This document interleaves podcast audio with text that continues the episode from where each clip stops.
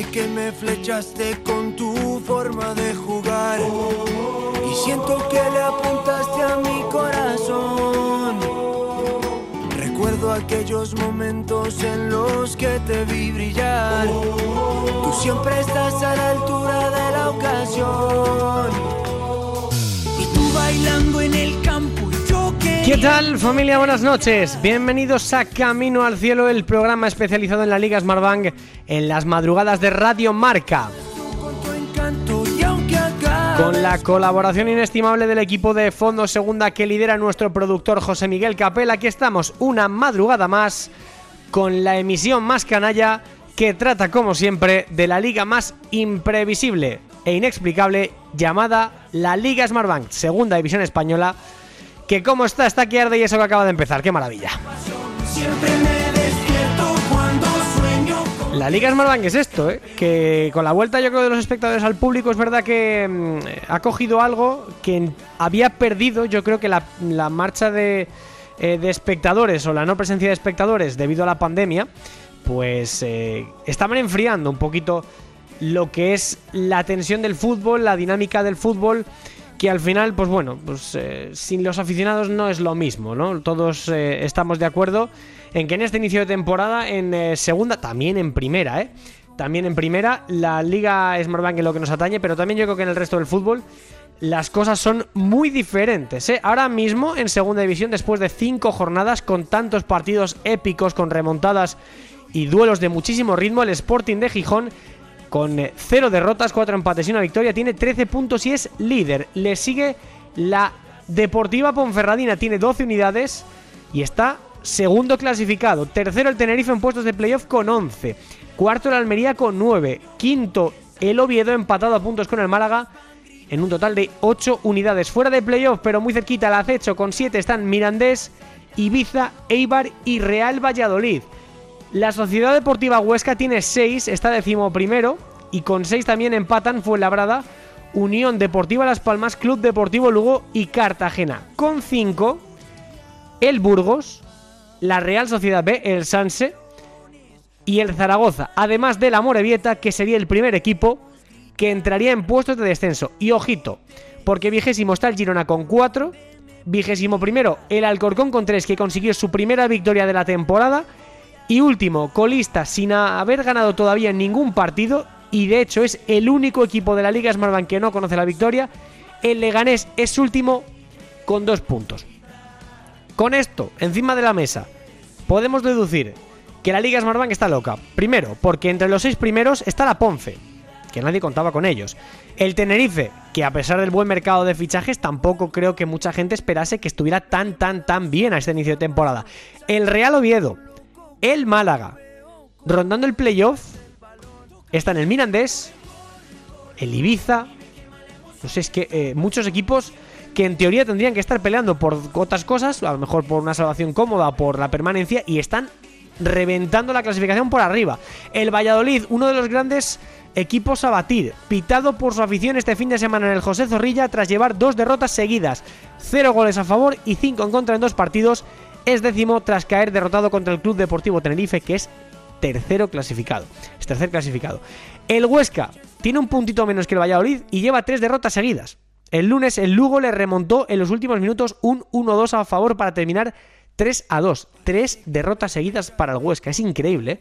En puestos de descenso, Leganés y Girona. Estamos hablando de un semifinalista y un finalista del playoff de la temporada pasada. En fin, que la Liga Smartbank es una locura y que, oye, acabamos de arrancar. El ritmo es todavía, en teoría, un poquito light en comparación por, eh, por lo que tendría que ser dentro de, de unos meses, dentro de cuando ya lleguen esos picos de forma de los equipos.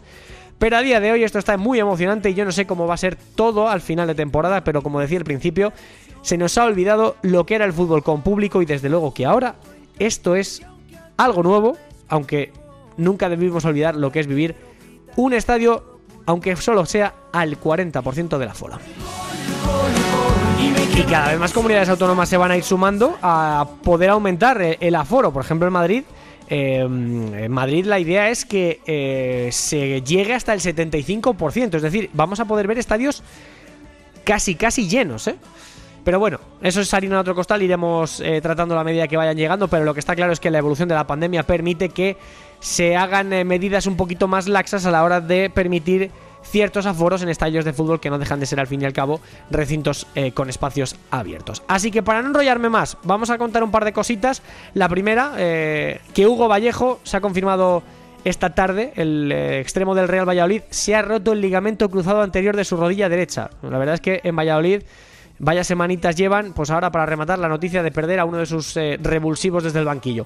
Ha sido esta mañana durante un entrenamiento con su equipo y el Real Valladolid lo ha hecho público en un comunicado en el que anunciaba que el eh, extremo tendrá que pasar por el quirófano, el ex del Depor del Málaga o del Real Madrid Castilla, pues bueno, pues estará prácticamente toda la temporada, por no decir la temporada entera, en el dique seco. Para hoy, ¿qué tenemos? Bueno, pues eh, evidentemente el Sporting está en boga y está en, está en alza y está en boca de todos porque es líder. Así que nos vamos a pasar por Gijón para una entrevista tremendamente interesante. ¿eh?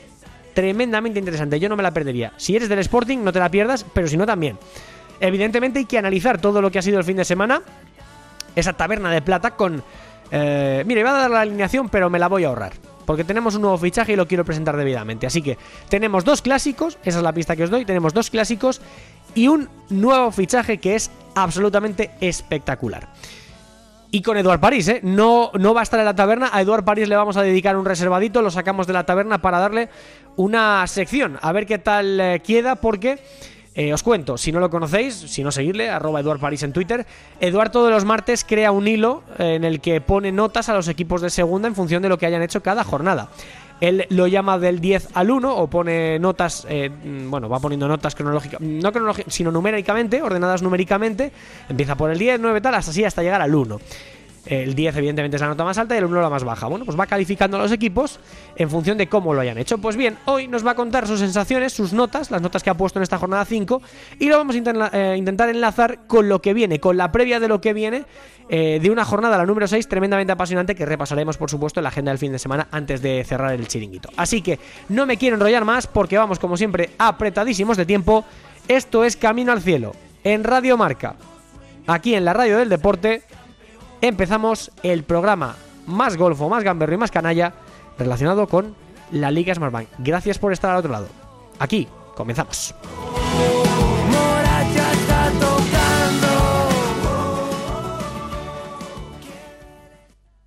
Hola, soy Yuri, jugador de la Ponferradina. No te pierdas lo mejor de la segunda división en Camino al Cielo de Radio Marca.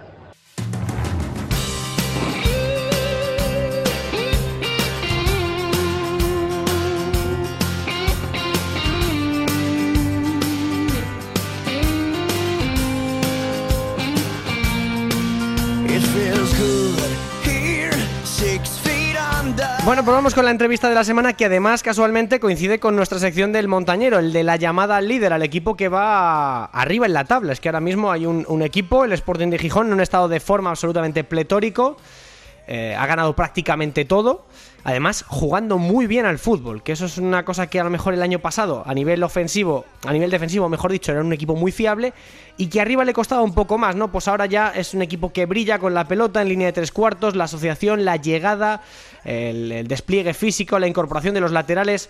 Es un equipo que de momento ha empezado físicamente muy fuerte y parece complicado batirles. Así que es un buen momento, creo yo, para hablar con un hombre muy importante de esa plantilla, la plantilla del Sporting, que, en la que está brillando jugadores como Fran Villalba, como Aitor, como Yuca, pero que siempre tiene ahí eh, la sombra y la figura de un futbolista que, mantiene unido al vestuario y que lidera, y cómo lo hace desde hace tantos años, la plantilla de un histórico de este fútbol como es eh, el Real Sporting de Gijón. Él es el capitán, Pablo Pérez. Hola Pablo, ¿qué tal? Buenas noches, ¿cómo estás?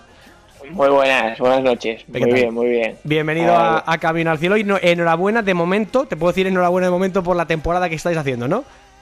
Sí, sí, no, no podemos estar mal. La verdad que muy contentos todos y que siga así, que siga así. Desde luego, desde luego. Habéis empezado fuerte, también el año pasado lo hicisteis, ¿no? No sé si hay cierta similitud en la preparación física.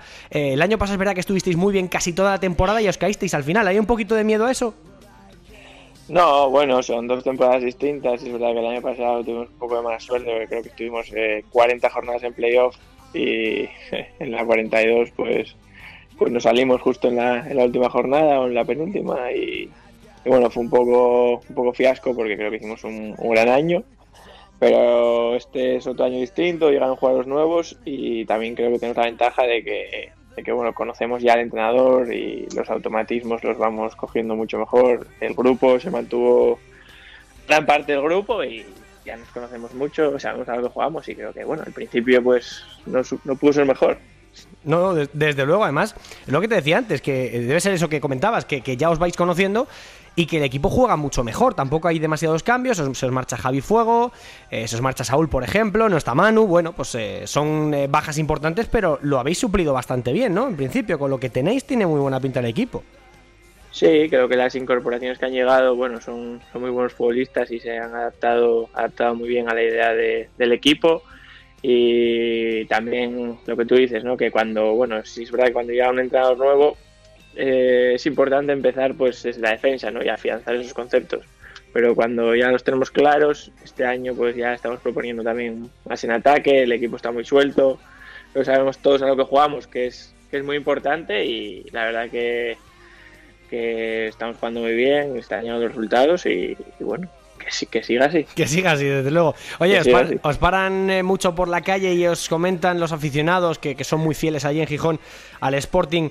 Eh, ¿Os piden algo relacionado con el ascenso? ¿Vosotros qué hacéis cuando, cuando os, os, preguntan este tipo de cosas? ¿No? ¿Estáis tranquilos? ¿Preferís no pensar en el ascenso? ¿Preferís ir más partido a partido? ¿Tenéis miedo de que la euforia se instale entre vosotros? ¿Cómo reaccionáis ante eso? Bueno, eso, eso lo tenemos claro, que es el ir partido a partido, jornada a jornada, porque al final la segunda es muy larga y, es, una, es una liga muy, muy complicada, muy disputada y si te vas sales el partido a partido, pues creo que te equivocas. Es verdad que aquí la afición pues nos apoya mucho. Eh, eh, Gijón es una ciudad pues muy, muy sportingista, muy de su equipo y cuando la cosa va bien, pues evidentemente es una gozada porque todo el mundo te, te felicita, te apoya, te anima y nosotros lo que tenemos que hacer es enganchar a la afición, que, que sigan así, nosotros pues seguir así, pero con los pies en el suelo porque sabemos que, como te digo, es, es complicado y, es muy largo.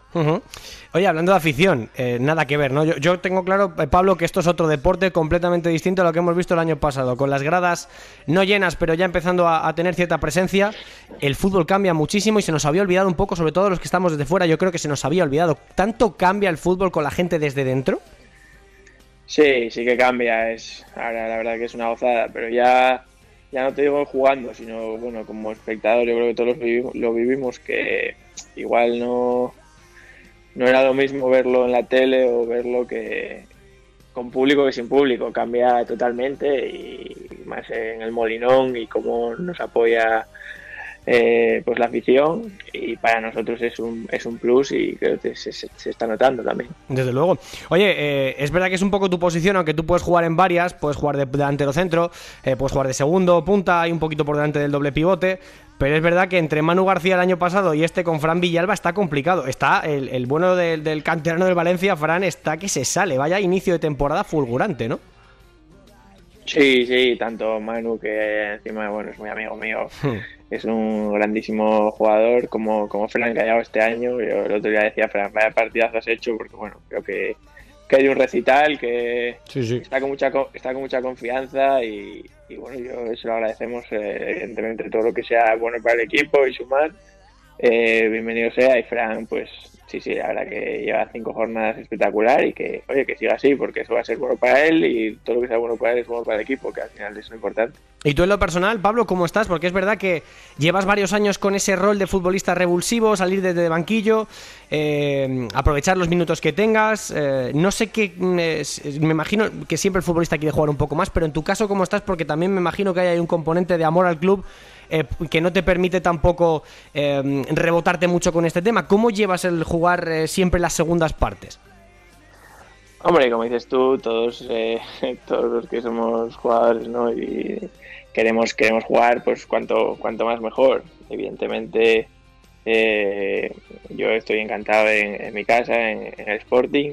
para mí es un orgullo cada, cada minuto que juego. Yo lo que hago es pues entrenar a tope y siempre que me toca participar, pues darlo todo y, eh, por ejemplo, el año pasado cuando tuve la oportunidad de jugar, que creo que estuve bien ayudando al equipo y eso se trata, de que todos estemos disponibles, de que todos sumemos y al final el Sporting está por encima de, todos los, jugadores. También mm. es verdad que, como dices tú, todos queremos jugar, pero bueno, hay que también entender el momento y ganárselo, ¿no? Desde luego que sí. Además también, eh, como te decía, el componente ese de, amor al club, de casi que menos una temporada que estuviste en el Alcor, el resto lo has hecho todo en el Sporting, eh, hay un componente ahí de, hombre de club, ¿no? Que, que, digamos que te permite haber eh, mantenido muchos años la presencia en el equipo de tu tierra y de tu vida eh, viviendo incluso ascensos, pero siempre desde, desde, una, desde un rol un poquito más secundario, ¿no? Y, parece que los entrenadores también siempre quieren a alguien como tú en todos los equipos que, sea eh, un líder y que dé ejemplo a la vez de que pueda asumir esa posición de revulsivo. Eh, ¿A ti qué te dice David Gallego sobre esto?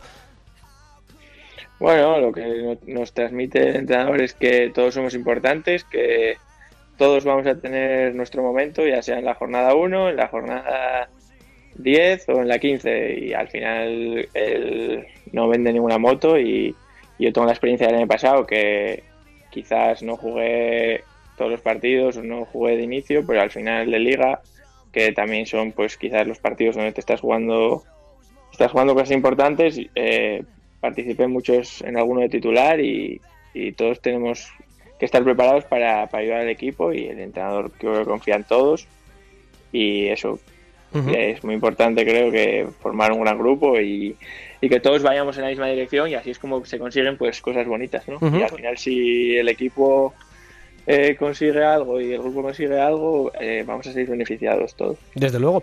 Eh, sobre eso te quería comentar, sobre el, el, ambiente, sobre el grupo, sobre el equipo. Da la sensación de que es verdad que estáis muy unidos, que ya os vais conociendo, pero yo creo que hay ahí también un componente, Pablo, muy importante. Ves a Guille Rosas en el lateral derecho consolidado, a Grajera y a Pedro Díaz como pivotes titulares, a Gaspi Campos eh, haciendo un inicio de temporada espectacular, eh, el otro día que juega Pablo García, muchos jugadores de, Mario en el banquillo. Eh, es casualmente, cuando el Sporting ha tirado de la cantera le ha ido muy bien. ¿Es el modelo de club que tendría que seguir bajo tu juicio? Tú que además has salido de ahí, Pablo. Dices tú casualmente siempre que salen jugadores de la cantera que, si se apuesta por ellos yo creo que siempre van a salir jugadores, pues el Sporting eh, tira para arriba. Creo que, como dices tú, es muy importante Mareo para, para el club, que es una gran escuela, que tenemos jugadores muy jóvenes eh, que han salido de Mareo que para mí tienen un futuro espectacular, que lo están demostrando ya, un futuro y un presente, ¿no? Que lo están demostrando y que si siguen trabajando con humildad, yo creo que bueno, van a ser jugadores de, primer nivel. Y es un poco dices tú, ¿no? Al final de esa tiene que ser la, idea del club, sacar jugadores de la cantera y reforzarse con en determinados puestos con lo que se necesita y jugadores que, sepan la, la filosofía del club, que vengan a sumar, que vengan a ayudar.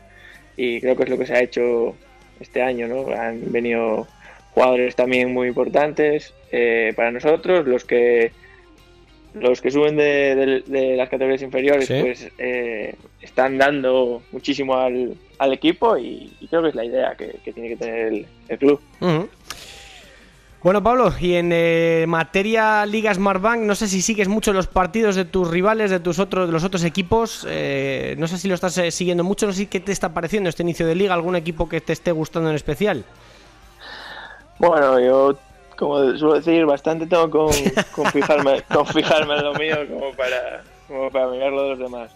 Pero sí es verdad que la Ponferradina pues está ahí arriba, está haciendo las cosas bien. Ya el año pasado eh, hizo una gran temporada que se quedó cerca ¿no? de, de meterse también playoffs. Estuvimos ahí peleando con ellos y pues llevan una muy buena dinámica y es verdad que sí que, está haciendo las cosas muy bien.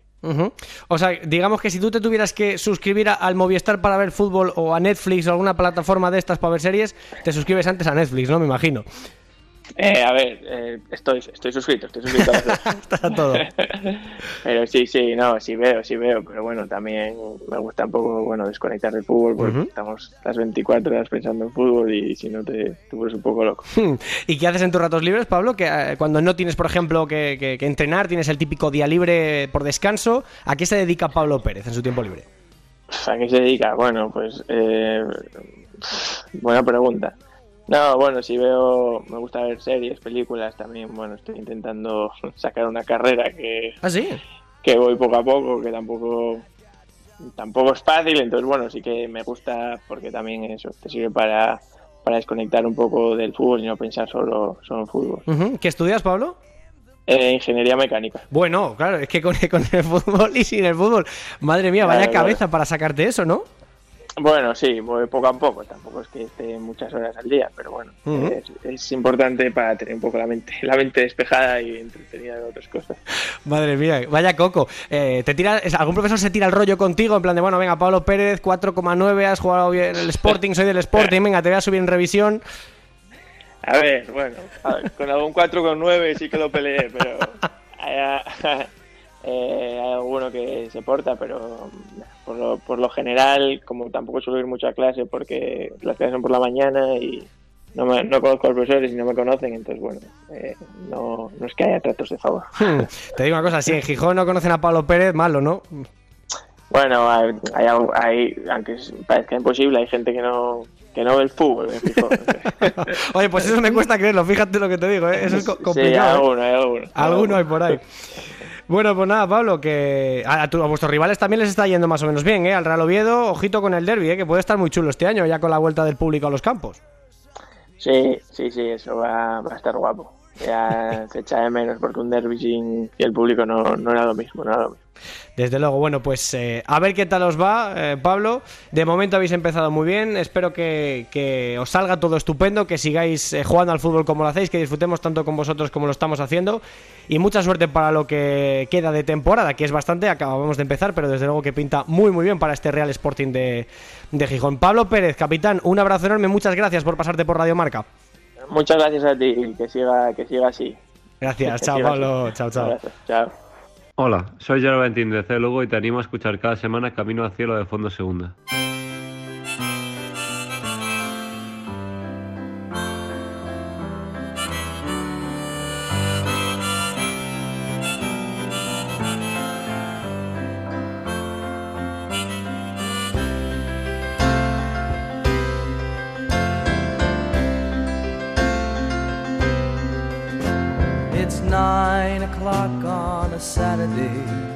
Pues ya está Billy al piano, ya está la taberna abierta una semana más, una rondita para todos para hablar de la Liga Smartbank, la más emocionante del mundo, donde como siempre lo tratamos aquí de una forma distendida, de buen rollo, entre amigos, para comentar todo lo que nos preocupa y todo lo que nos gusta de esta liga que ha empezado muy fuerte. Yo no sé cómo van a llegar los ánimos y las salud de- la salud cardiovascular de más de uno a final de temporada. De momento nosotros estamos bien, estamos estupendamente, si no que se lo digan al hombre que desde este mes trabaja en una emisora que se llama Radio Líder. Yo no sé si tiene algo que ver con el Real Sporting de Gijón. Vamos a preguntarle. Radio Líder, Radio Sporting. Hola Loren Castro, ¿qué tal? Buenas noches.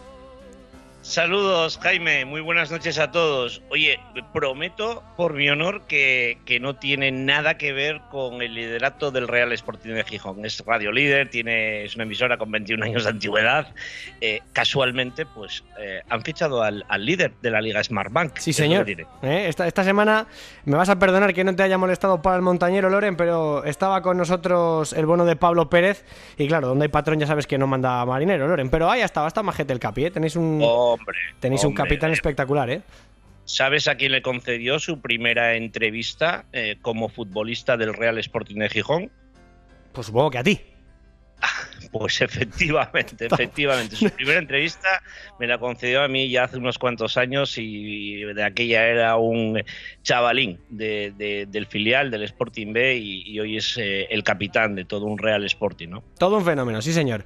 Eh, otro fenómeno que se está apuntando al- al cancaneo, a la sesión golfa, es José Miguel Capel. ¿Qué tal, José? Muy buenas, ¿cómo estás? Muy buenas, Jaime, muy buenas a todos. Eh, buenas noches. Pues, pues muy bien, muy bien, estamos muy bien. Aunque perdiese el Almería y no pueda presumir de ser líder como, como Loren, pero bueno, estamos bien. Bueno, ahí estamos en playoff, tampoco estamos tan mal, ¿no? No, no, no, tampoco, tampoco estamos tan mal. Hay que, hay, que, hay que seguir peleando. Hasta el final queda muchísimo.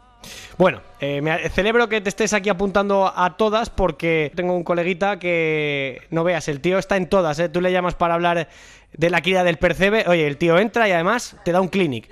Así que, pues oye, no- es que ya, te- ya era hora, ¿no? Ya era hora de que estuviera por aquí el gran David Timón que comenta el fútbol y cuenta el fútbol como Los Ángeles. Hola David, ¿qué tal? Buenas noches. Hola Jaime, hola chicos, ¿qué tal? Eh, vaya, bueno, una presentación a la altura, lo único que decir es que, que yo es por las horas. Realmente yo cuando rindo, cuando rindo bien es en el, en el after hour, luego ya el tema, tema libre, tema libre, yo me adapto a lo que sea, tú, tú échame, tú échame y yo, y yo lo defiendo, pero lo que sí que tiene que ser es bueno, una horita picante. Sí, sí, por, por, supuesto. Ya cositas, jueguecito, salseíto, ya sabes. ¿Cómo entra el de bueno timón? Sí, señor, que además, oye, los que le conocemos, sabemos que es un animal nocturno, es un tío de, de verse fútbol por las noches, eh, de acostarse tarde, en fin, es un, es un tipo peculiar, muy analítico, el bueno de David Timón, y lo vamos a disfrutar seguro este año porque es un fichaje de, de campanillas para, para, esta taberna. Así que, eh, compañeros, presentados todos los, eh, todos los militantes de esta taberna, todos los comensales de este reservado de la taberna de plata, os pongo el primer plato del menú, que yo creo que además es lo más reciente, es lo que más caliente traemos, lo que ocurrió el lunes en el Estadio Ángel Carro, una remontada bestial para el Club Deportivo Lugo que se sigue animando a la épica, pero que enfrente tenía una sociedad deportiva Huesca que va de más a menos, curiosamente con una plantilla yo creo que de las mejores de la liga de la liga Smartbank. Además creo que tiene muchos matices tácticos que podemos analizar sobre qué podría ser lo mejor para esta sociedad deportiva Huesca. Por ejemplo, le falta un poquito de presencia arriba, Loren, a esta Sociedad Deportiva Huesca. E incluso el propio Mister, el propio Mambriz, ha intentado cambiar el esquema para jugar con dos puntas, con Scritche, con Gaitz, pero tampoco termina de irle bien. ¿Cuál sería para ti el esquema idóneo para esta Sociedad Deportiva Huesca que de momento no termina de encontrarse? Bueno, yo, yo lo primero que me gustaría decir es que si yo fuera cronista de, de, del Club Deportivo Lugo o del Huesca, eh, en concreto, ¿no? Con, con este partido que, que disfrutamos el, el, pasado lunes, eh, lo, lo, que diría es que viva la Liga Smart Bank, sí, ¿no? Porque eh, yo creo que, que, que, ese carrusel de, de, emociones, digamos, o carrusel o montaña rusa de. Marcador a ser posible, por favor. Sí, sí, sí. Efectivamente, ¿no? Es un cúmulo de, de, de, circunstancias. Adelanta el Lugo, remonta el Huesca y finalmente vuelve a remontar el, el Lugo, ¿no? Eh, además, ante un diluvio eh, tremendo, un campo que aguantaba perfectamente, ¿no? Yo creo que tenemos la mejor liga del mundo, casi sin ninguna duda. Yo no sé lo que le falta al, al Huesca, pero me da la sensación que es lo mismo que le está faltando a los equipos recién descendidos. A diferencia de la temporada pasada, que, que había dos transatlánticos, utilizó palabras que, que, decía David Gallego la temporada pasada, con Español y Mallorca sobre todo, eh, yo creo que, este año todavía están aclimatándose a la, a la segunda división, ¿no? Y que a veces eh, el sistema no es no lo es todo. Eh, yo creo que, sí que tienen que perfilar sobre todo los, los pases en el centro de, del campo, se hunde muchísimo el centro del campo de, del Huesca, se parte el equipo, parece un futbolín, marca muy bien las líneas, pero no hay juego en, entre líneas y, yo creo que, que, depende muchísimo de que los jugadores de arriba estén enchufados. ¿no? Uh, yo creo que es un cambio más de mentalidad que de, que de sistema, ¿eh? bajo mi humilde opinión. O sea, es más de mentalidad que de jugadores o de sistema. Capel, para ti, ¿hay alguna mmm, modificación que harías en este Huesca para que mejorase un poquito? Bueno, yo estoy bastante en la línea de, de Loren, ¿no? Pero también es verdad que, que bueno, si, si, nos fijamos también en los nombres, ¿no? En lo individual, el Huesca empezó eh, funcionando muy bien, eh, jugando con Guacali y jugando con Joaquín eh, en el extremo. Desaparecieron ellos y el Huesca lo ha notado, ¿no? En estas últimas jornadas. Pero más allá de esto, también, aparte de lo individual, eh, en cuanto a lo que decía Loren, ¿no? La, la, intensidad es algo que también eché en falta, o, o vengo echando en falta en los últimos partidos en, en, Almería, que me pilla más de cerca, la intensidad, la competitividad, ¿no? Lo que decía Loren de amoldarse a, a la categoría que, que, es muy dura y que es muy difícil y que si no igualas a tu rival en intensidad, lo tienes muy difícil para, para poder llevarte resultados positivos y yo creo que eso al, al, Huesca le está faltando un poquito también. O sea, David, para ti el problema de las tres derrotas consecutivas del Huesca viene por esa intensidad, por el esquema, porque a lo mejor tendría que jugar en Guacali para el equipo, para que el equipo estuviera más presente en el campo rival y pudiera sostener un poquito más las líneas. ¿Tú cómo lo ves?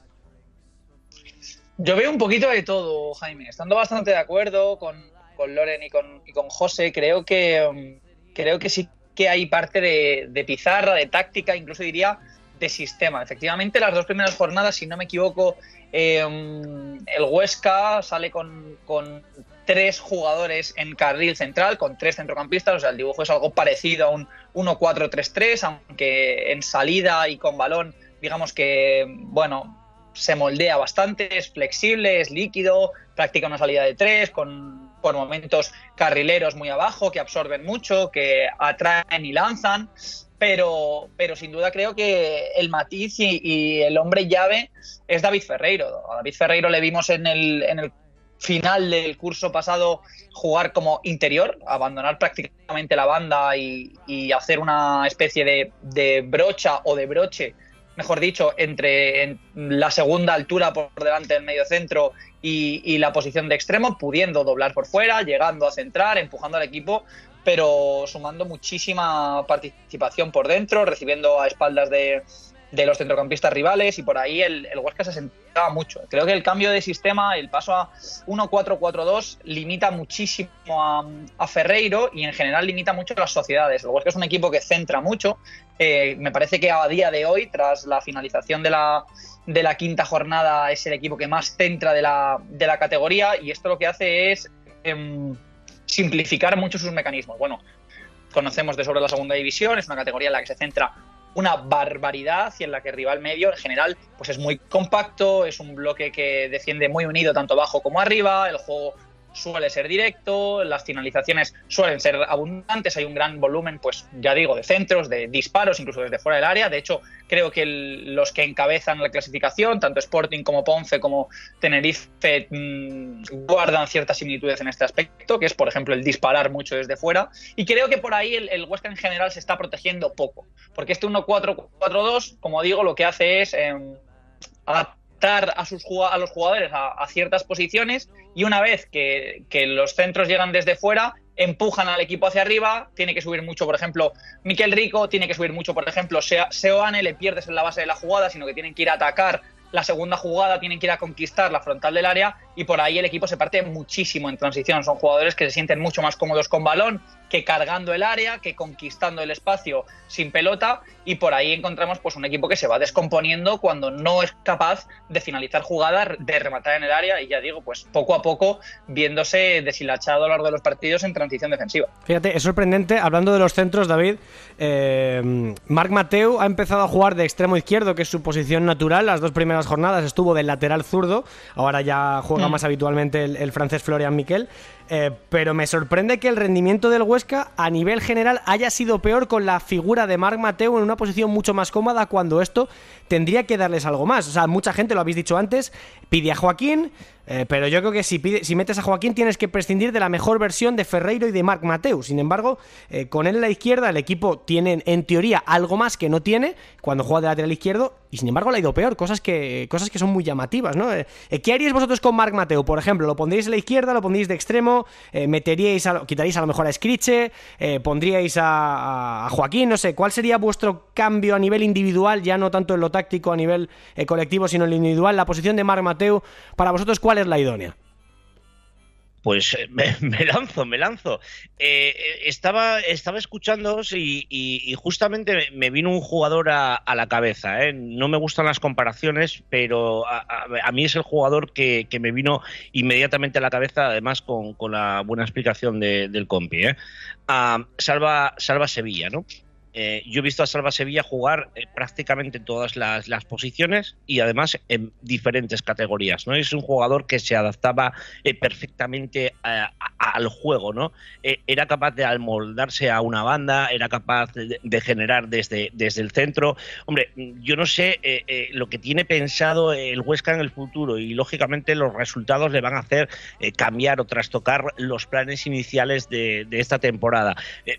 Yo siempre he visto casi siempre he visto a, Marc Mateu saliendo de, partiendo desde la izquierda, ¿no? Es cierto que le gusta a lo mejor ganar un poquito más, más el centro, pero no sé, yo creo que es un jugador de, de, espacios también en momentos determinados, creo que es un, futbolista que, busca simbiosis con, jugadores en la media punta, eh, que quizás ese relevo eh, que tiene que hacer en las ayudas defensivas, jugando en banda y, no sé, encasillándolo un poquito en alguna zona, creo que le perjudica a, a su nivel. Eh, al final yo creo que, es una fase de adaptación, como te decía al principio, del equipo y en este caso también en la, faceta individual de, muchos jugadores en concreto del Huesca y más en concreto aún Mar Mateo. ¿no? Yo creo que tiene calidad suficiente para ser un gran pasador, para llegar eh, con disparos desde segunda línea y sobre todo buscar esas combinaciones con, jugadores de arriba. O sea que tú lo pondrías de lateral izquierdo.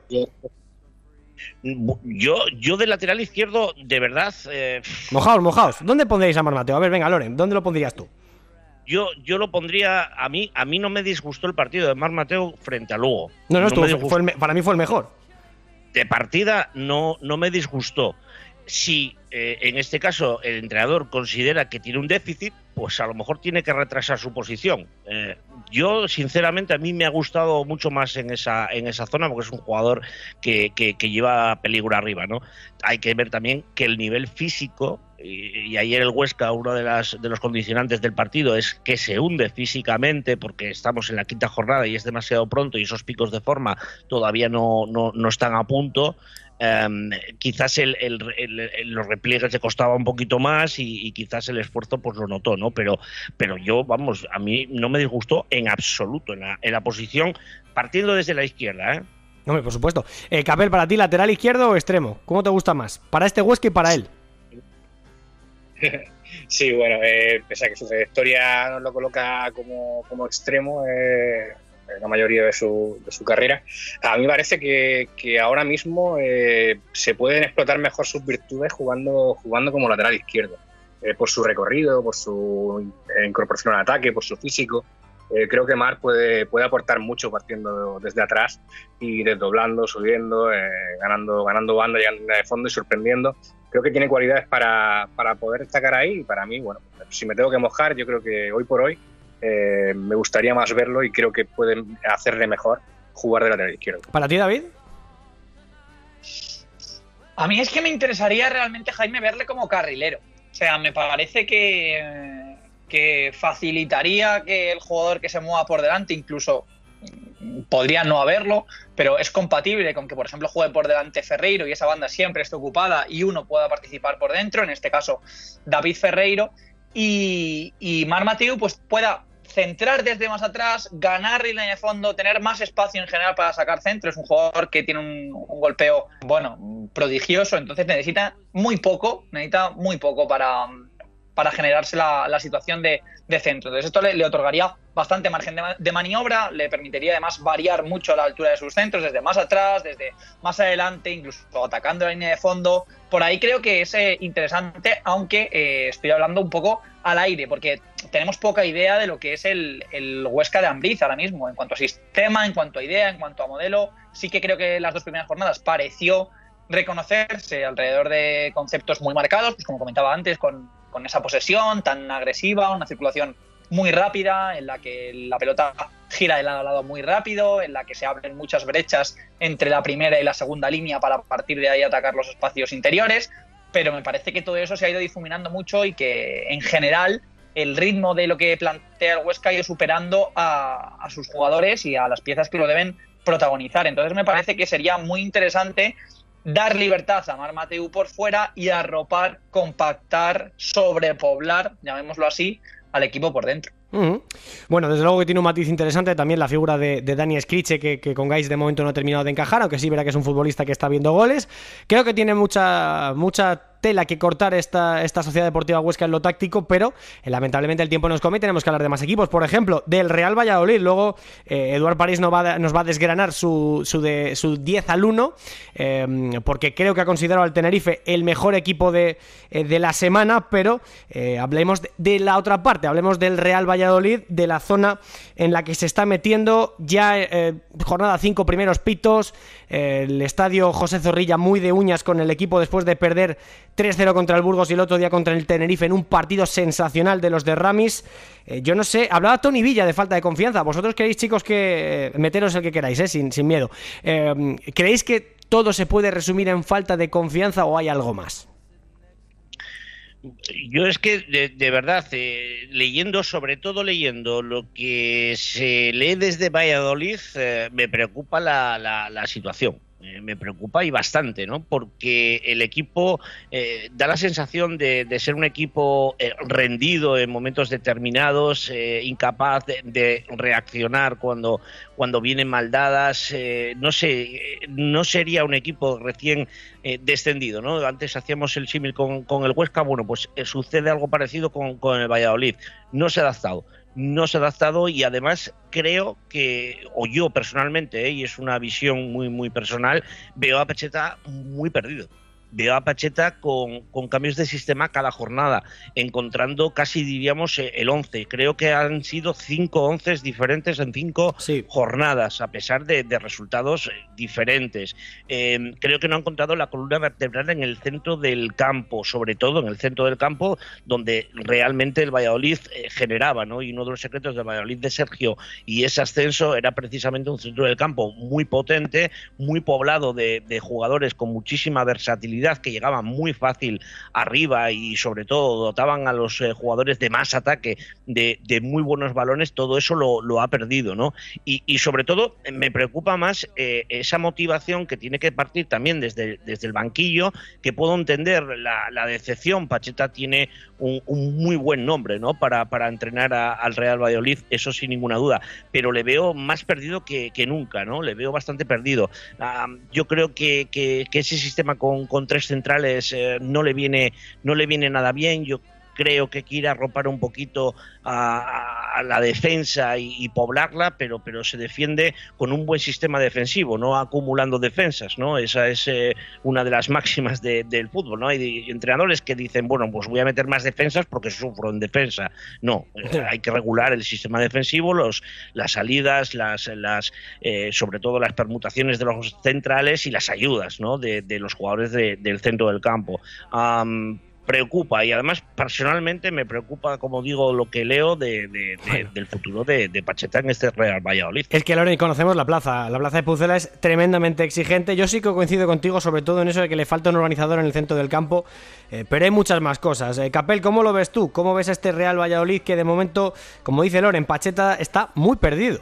Eso, joder, me parece, una, me parece un titular bastante interesante. ¿eh? Pacheta está muy perdido y hablando de Pacheta es mucho decir, ¿eh?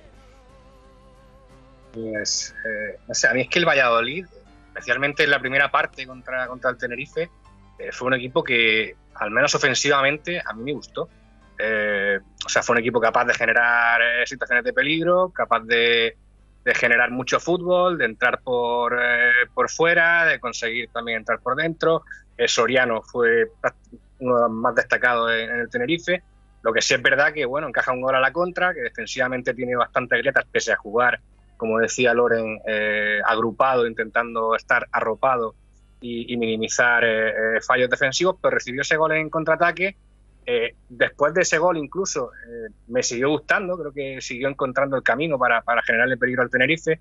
en otra acción aislada recibió, recibió el segundo.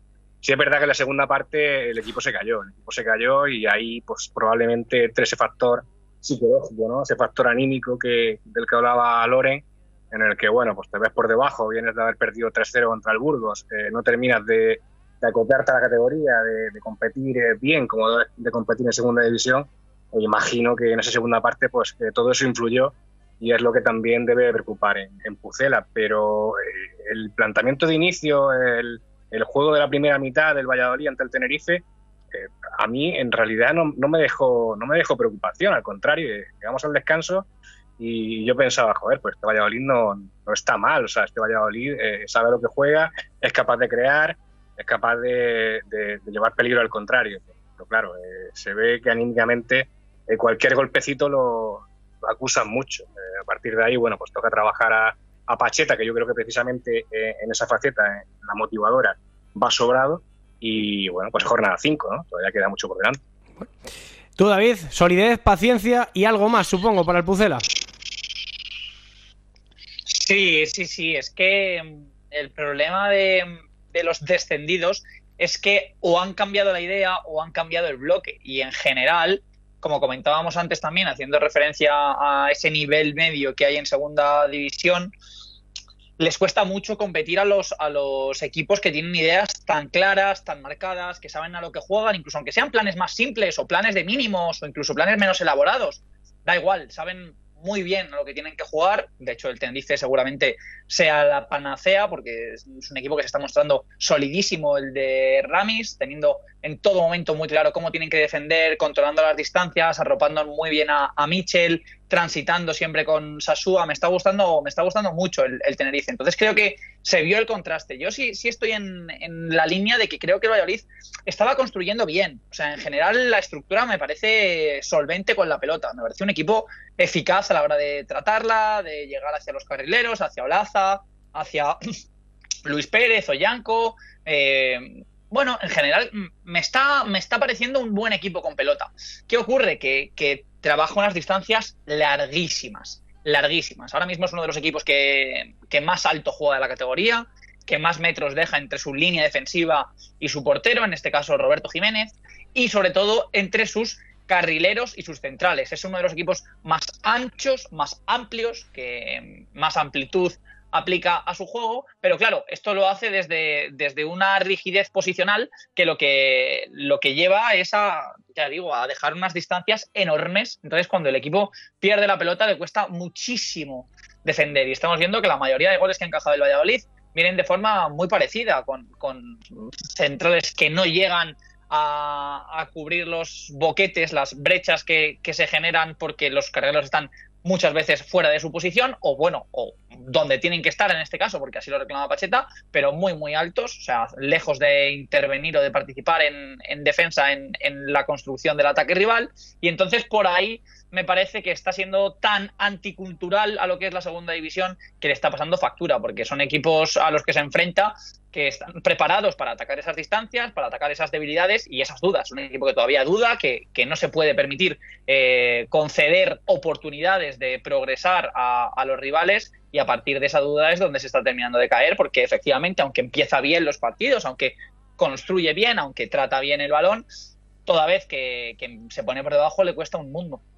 Bueno, eh, nos estamos quedando sin tiempo. La verdad es que me hubiera gustado mucho hablar del Real Oviedo, que, está en un tramo de temporada muy bien, del Málaga, que está sorprendiendo, bueno, a algunos, porque otros creo que ya nos sorprendemos poco con este equipo. Así que os voy a preguntar una última, cortita y al pie. Ha sido una, una semana en la que ha habido muchas figuras a nivel individual que han destacado muchísimo en esta jornada.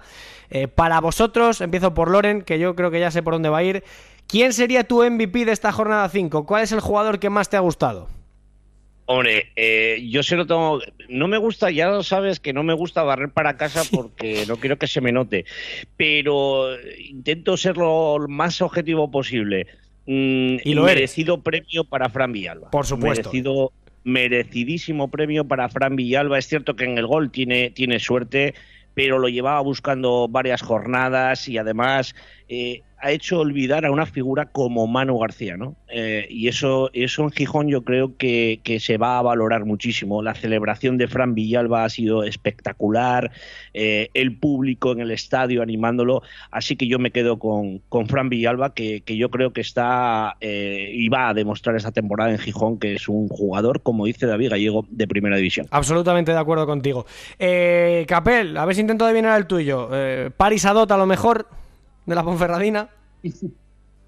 No, mira, Paris Adot es el que hemos, el que hemos elegido en, en, fondo segunda, pero, pero bueno, eh, no era mi, mi, primera elección.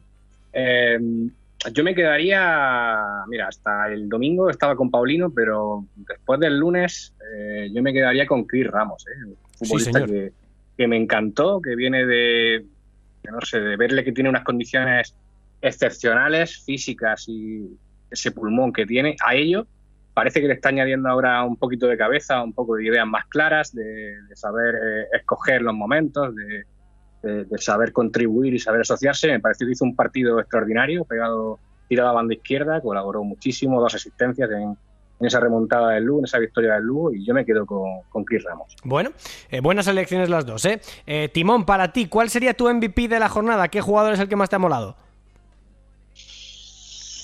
Yo me voy a quedar con Samuel Sasua, me voy a quedar con, con, el delantero inglés. Me parece que, que, ya digo, le está dando muchísimo empaque al, al, plan del Tenerife, a la idea de Ramis de ser un equipo, bueno, pues eh, como comentaba, que finaliza muchas jugadas, que, que juega con el equipo muy cerca, muy compacto, muy unido y que le permite estirarse muchísimo, ganar muchísimos metros, eh, le, acorta en general muchos procesos, tanto con balón como sin él, se mueve muy bien a los espacios, de fuera a dentro, de dentro a fuera, en el área le vimos con un timing el otro día espectacular, eh, creo que es a Diego Queiroz a quien, a quien tumba en el primer gol, eh, recortando con la derecha, sacando con el disparo. En general eh, me está gustando mucho y me parece una pieza ultra aprovechable para, para Ramis, así que me voy a quedar con en inglés. Totalmente, y creo que todo el mundo en la isla pensaba lo mismo el año pasado cuando no jugaba. En fin, chicos, MVPs estos tres, pero para mí, mi MVP de la jornada no me lo vais a permitir que lo comparta, sois vosotros tres que habéis hecho un recital espectacular de sabiduría futbolística en la Taberna de Plata aquí en Camino al Cielo. Así que os agradezco enormemente la ayudita que me echáis para aquí para sacar adelante este programa con tanto conocimiento y tanta sabiduría. Loren Castro, Radio Líder, Radio Sporting, a seguir igual, ¿eh? Un abrazo.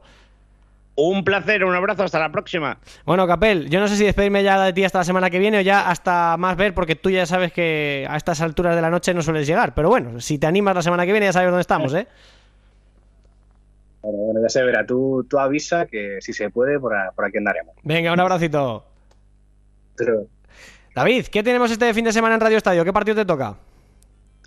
Pues tenemos, me parece que mm, el sábado el, el Elche Levante, si no me equivoco. ¿Puede ser? Sí, porque es el que me toca a mí en eh, marcador, así que eh, ahí contraprogramando nos vamos a estar. Este, nos vamos a contraprogramar. Bueno, alguien, alguien se quedará sin oírnos en la geografía española. Pues hombre, no lo creo. Yo creo que entre, entre tú y yo copamos la retransmisión, ¿no? Está claro, es que lo bueno llama lo bueno, ¿verdad? Efectivamente, claro. O sea, bueno, que, elijan, que elijan. Nosotros no tenemos problema. O sea, yo el que, el que no quiera poner Radio Estadio, que ponga marcador, yo seré feliz, pero que no se vayan a otro sitio, o uno u otro, ya está, ahí, mm, estamos. Mm, Eso es. Mm, que pongan, que pongan, que pongan Radio Estadio, pero que digan que escuchan marcador con Pablo López y con Pablo Juan Arena. Amigo Timón, un abrazo enorme. Abrazo grande, amigo. Chao, chao. Cerramos la taberna, vamos del 10 al 1. Y no, no son los 40 principales. Vamos para allá.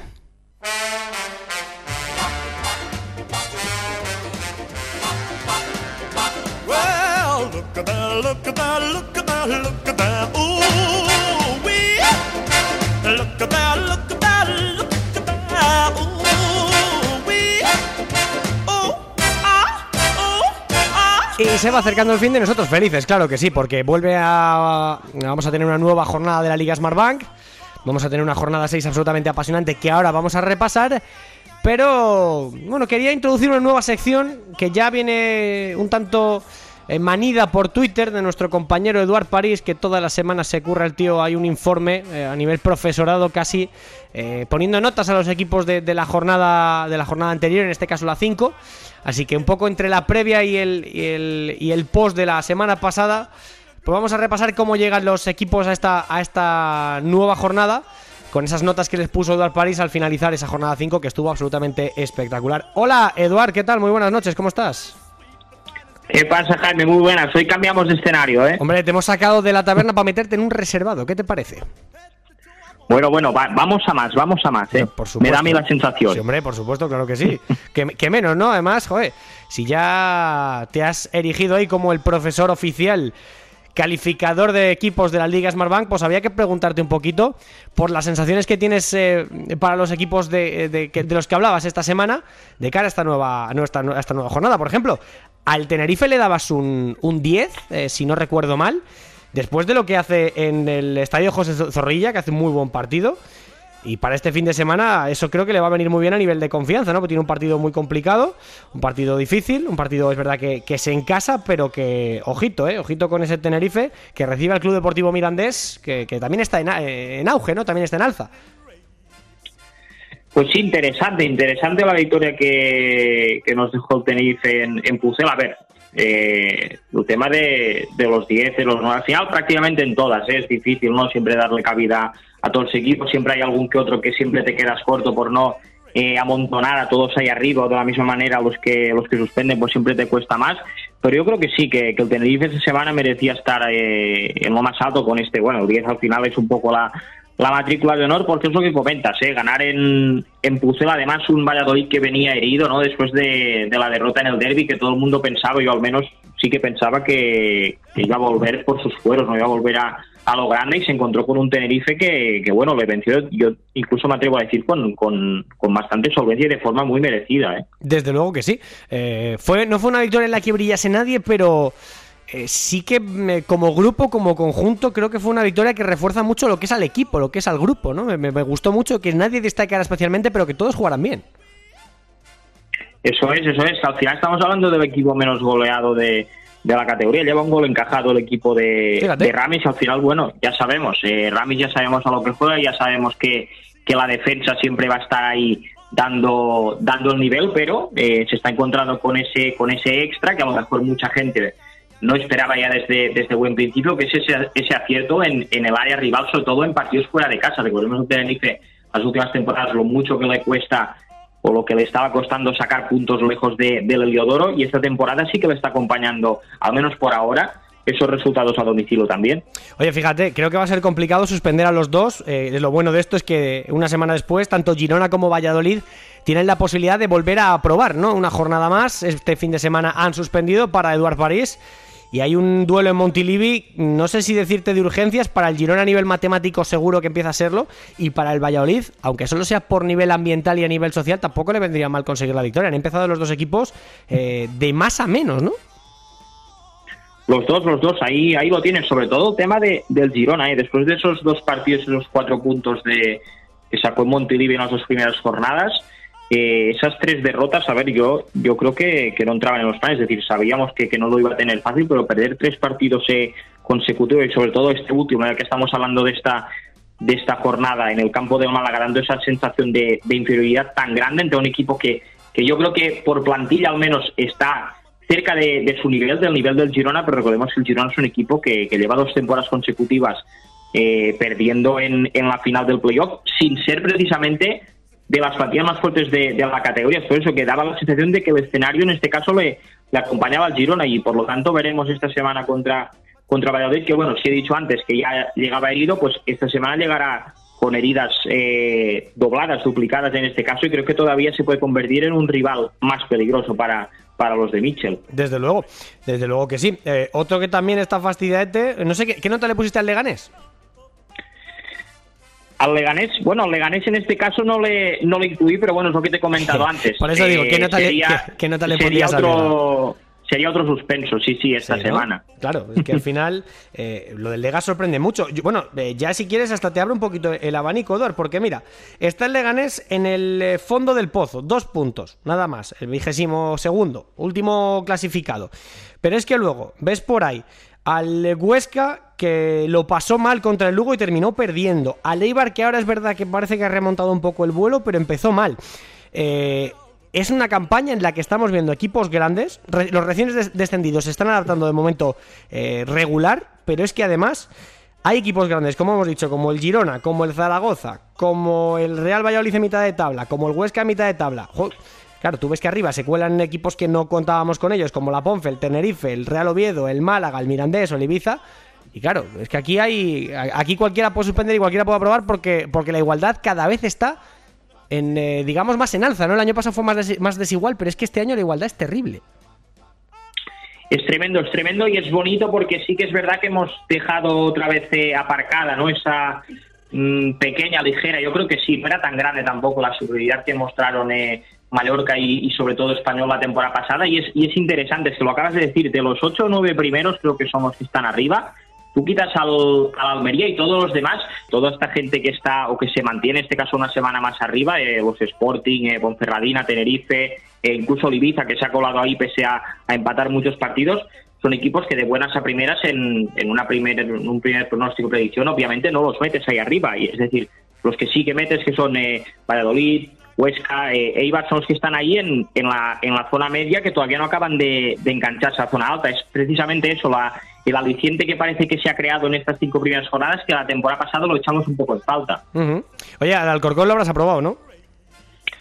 Alcorcón esta semana, mira, lo, lo he juntado con la Ponce ahí en el, en el notable alto. Ujú. Hombre, joder, ya era hora, ¿no? Ya tocaba que se lo hablábamos además la semana pasada, ¿no? Lo hablábamos la semana pasada sobre el futuro de Anquela, eh, que se algunos compañeros comentaban que si perdía estaba despedido y sin embargo mira el equipo cómo ha reaccionado. No, no, tremendo. Y además yo sí que es que, te sea sincero, si, hubiera estado en taberna lo hubiéramos dicho en, taberna, ¿eh? pero realmente tenía más bien poca fe en que en que se sacara ya no una victoria, sino incluso eh, puntuar. ¿eh? Y si tú ves el partido, hasta el gol de, Sergio Camelo, los primeros 20 minutos son totalmente de, de Mirandés. Además, el gol es que es un error de, del que nunca falla precisamente, que es Dani, es Dani Jiménez. Eso sí que es verdad que el equipo saca una garra que no se le había visto en, en los cuatro partidos anteriores y que sirvió para meter ni más ni menos que, que tres goles cuando en cuatro partidos llevaba solo uno. Bueno, desde luego, desde luego que sí. Hemos hablado mucho del Sporting, hemos hablado de la dinámica de crisis de algunos, de algunos equipos. La verdad es que la Liga Smallbank está tremendamente emocionante. Eduard, ya para ir terminando, además para hilar con lo que viene ahora, porque ya sabes que para terminar el programa siempre repasamos la agenda del fin de semana.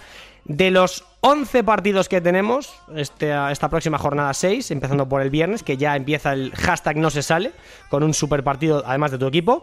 Eh, ¿Con qué te quedas? ¿Qué partido te pides? ¿Qué es lo que más te apetece? ¿Qué es lo que más te pone de esta jornada 6 que viene? En nada, en apenas día y, mm, día y medio, como quien dice. Bueno, pues a ver, partiendo de la base que vamos a empezar fuerte con ese Alcorcón Almería, que hay que verlo sí o sí.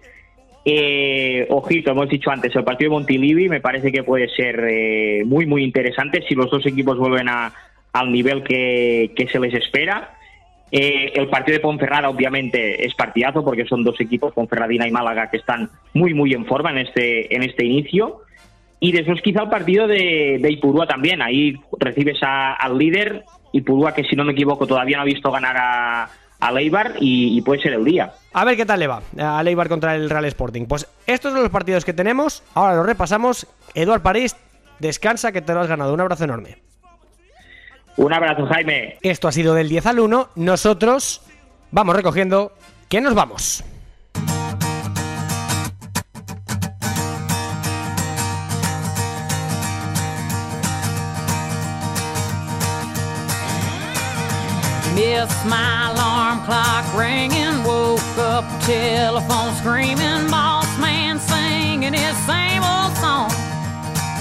Vamos a por el sexto peldaño de la temporada, ¿eh? Vaya Liga Smartbank como está, tremendamente emocionante. Y esta jornada no va a ser menos, es sexto peldaño en ese camino al cielo que va a arrancar con un espectacular Alcorcón Almería, el Alcor que busca la segunda victoria consecutiva para salir del descenso y el Almería mantenerse en puestos de playoff después de una derrota dura eh, contra la Ponferradina. Por cierto, dos equipos que todavía no han empatado. Eso será el viernes a las 9 de la noche en Santo Domingo. Para el sábado quedan hasta 5 partidos en Ibiza, en Camises, Ibiza Real Oviedo a las 4 de la tarde, 6 y cuarto. Doble turno para el Leganés Sociedad Deportiva Morevieta y Real Zaragoza Real Sociedad B. El Sanse que visita la Romareda y este partido lo podremos ver en Vamos. A las 8 y media Girona Real Valladolid en abierto por Gol Televisión y a las 9 Estadio de Cartagonova Cartagena Club Deportivo Lugo. Ya para el domingo quedan estos cuatro partidazos. Sociedad Deportiva Huesca fue enlabrada en el Alcoraz a las 2 de la tarde. A las 4, partido, partidazo de vamos. Sociedad Deportiva Ponferradina Málaga. 6 y cuarto, doble turno para el Eibar Sporting y Tenerife Club Deportivo Mirandés. Por cierto, el Eibar Sporting en abierto en gol, Tenerife Mirandés, 6 y cuarto, 5 y cuarto en Canarias. También desde Canarias estarán pendientes de lo que ocurra el lunes, partido que cierra la jornada 6 en la Liga Smartbank desde el Estadio del Plantío a las 9 de la noche, Burgos Unión Deportiva Las Palmas. Y nosotros que nos vamos, como siempre, partidos que podrás escuchar también en el marcador de Radio Marca con Pablo López, con Pablo Juan Arena y todo el equipazo que hace posible la radio del deporte que viene con más fuerza que nunca. Y nosotros con mucha fuerza también nos vamos, esperando que la semana que viene podamos contar con tu compañía aquí en Camino al Cielo de Fondo Segunda en Radio Marca todos los miércoles, a los jueves, madrugada de los miércoles a los jueves a partir de las dos y media de la noche. Estaremos aquí para dar la turra después de Freebet con la Liga Smartbank, la más emocionante del mundo. Gracias a todos, buen fin de semana, chao chao.